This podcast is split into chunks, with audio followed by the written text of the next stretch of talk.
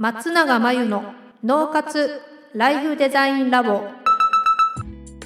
松永真由の脳活ライフデザインラボをお聞きの皆さんこんにちは。メンタルコーチの松永です。この番組では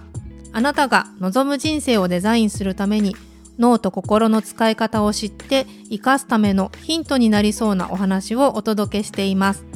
週に2回月曜日と木曜日に配信中のピンポン Q&A のコーナーでは日常生活やビジネスでよくある悩みや松永が主催している内観力養成ライフデザインオンライン講座で寄せられた質問などにお答えしていきます。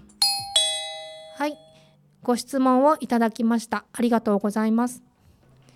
結婚をそろそろ考える年齢ですが、先に結婚した友達から話を聞くと憂鬱です。今の自由や楽しみを我慢しなければいけない気がするからです。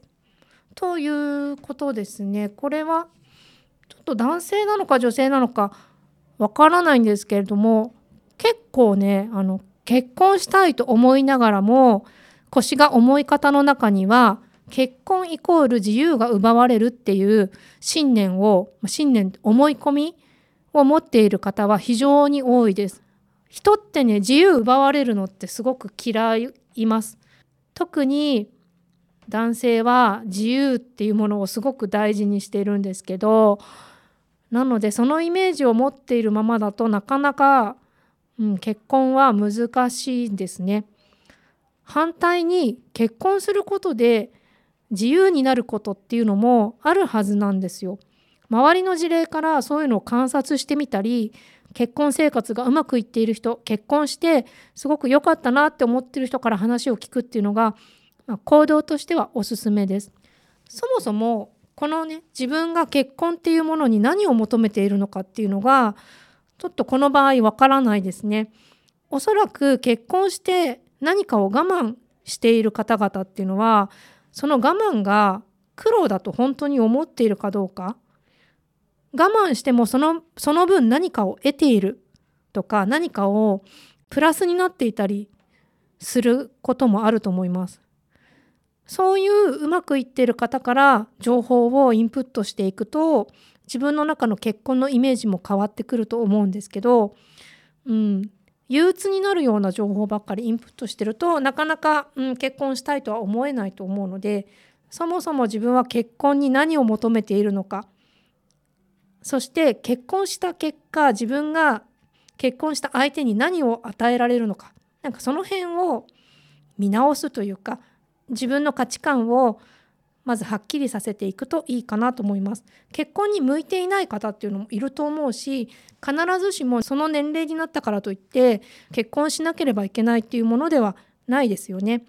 今は結婚しないで一生を終える方っていうのもたくさんいますしそれも自分が納得していれば OK だと思うのでまずね自分が結婚というものにどういうことを求めているのかそして結婚した相手にどういうことを与えることができるのかメリットデメリットそういったところから考えていただければいいかなと思います。ということでご質問いただきありがとうございました。以上ピンポン Q&A のコーナーでした。脳活ライフデザインラボ。2021年の春から内観力養成ライフデザインオンライン講座をスタートしています。生き方と働き方を一致させてより望む人生を作っていくために自分との向き合い方整え方才能の引き出し方を身につけていただく講座です自宅で好きなタイミングで受けられます。今なら初月は無料です。詳しくはポッドキャストの説明欄に URL を載せていますので気になる方はチェックしてください。それでは次回の松永真由の脳活ライフデザインラボでまたお会いしましょう。